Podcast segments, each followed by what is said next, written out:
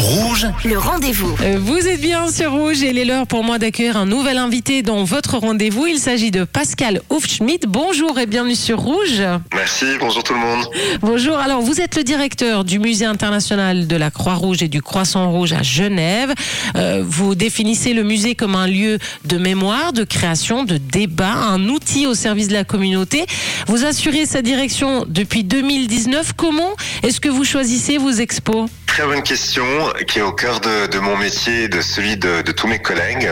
Un des critères essentiels pour nous, c'est que nos expositions puissent proposer des pistes de réponse à une question qui est au cœur de tout ce que nous faisons, qui est très simple, qui est en quoi ça me concerne Qu'est-ce que ça a à voir avec moi dans ma vie de tous les jours, l'action humanitaire?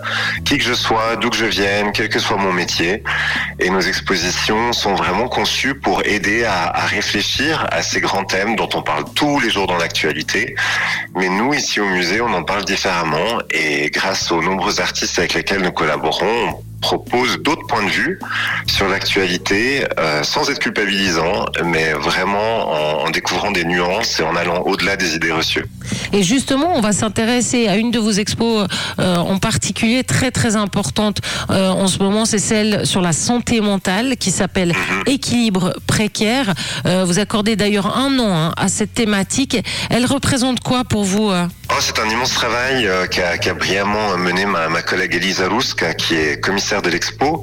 Ce projet sur la santé mentale, c'est une exposition, mais c'est aussi tout un programme que nous développons cette année, parce que justement, nous cherchons toujours à être utile à notre communauté, et on s'est dit que la santé mentale, ben, c'est un truc dont on parle à peu près tous les jours euh, depuis la pandémie. On a tous compris ici à Genève que notre vulnérabilité, elle n'est pas que physique, euh, bien au-delà. C'est aussi un thème de très grande actualité dans le secteur humanitaire et qui concerne à la fois les travailleurs et travailleuses humanitaires et les personnes qui bénéficient de leur soutien. Et puis par ailleurs, dans le monde de la culture et de l'art, ben, la santé mentale, c'est toujours un, un thème euh, ultra intéressant. Donc on s'est dit euh, comment affirmer le musée comme une plateforme, on peut réfléchir à ça. Et une manière d'y réfléchir, c'est de visiter l'exposition qui est très immersive. Il s'agit pas de regarder la douleur psychologique des autres, pas du tout. Il s'agit de prendre un moment de détente pour s'interroger sur soi et, euh, peut-être se poser d'autres questions. Vous dites d'ailleurs, on ne visite pas cette expo pour contempler des œuvres, mais ce sont plutôt elles qui nous visitent. C'est ça Oui, absolument. Et d'autant plus que quand vous êtes dans l'exposition, c'est pas c'est pas une expo. où Il faut lire euh, 10 tonnes de textes au mur, où il faut se sentir pas bien, de pas connaître l'art contemporain. C'est pas du tout ça. C'est une exposition où vous pouvez enlever vos chaussures, vous pouvez vous coucher par terre si vous voulez. Il y a des poufs, vous pouvez jouer, vous pouvez vous sentir bien et juste être ici et maintenant. Et ça, c'est notre manière de contribuer à la santé mentale au service de notre communauté à Genève et au-delà, et en cohérence avec tous les efforts dans le mouvement de la Croix-Rouge et du Croissant Rouge pour reconnaître cette vulnérabilité et finalement en faire une force. Et oui, et, et pour ce faire, vous avez donné carte blanche à trois artistes. C'était quoi votre attente? C'était d'apprendre d'eux. C'était vraiment de réussir à mieux comprendre les enjeux de la santé mentale dans notre vie à tous et à toutes tous les jours, mais aussi dans le secteur humanitaire.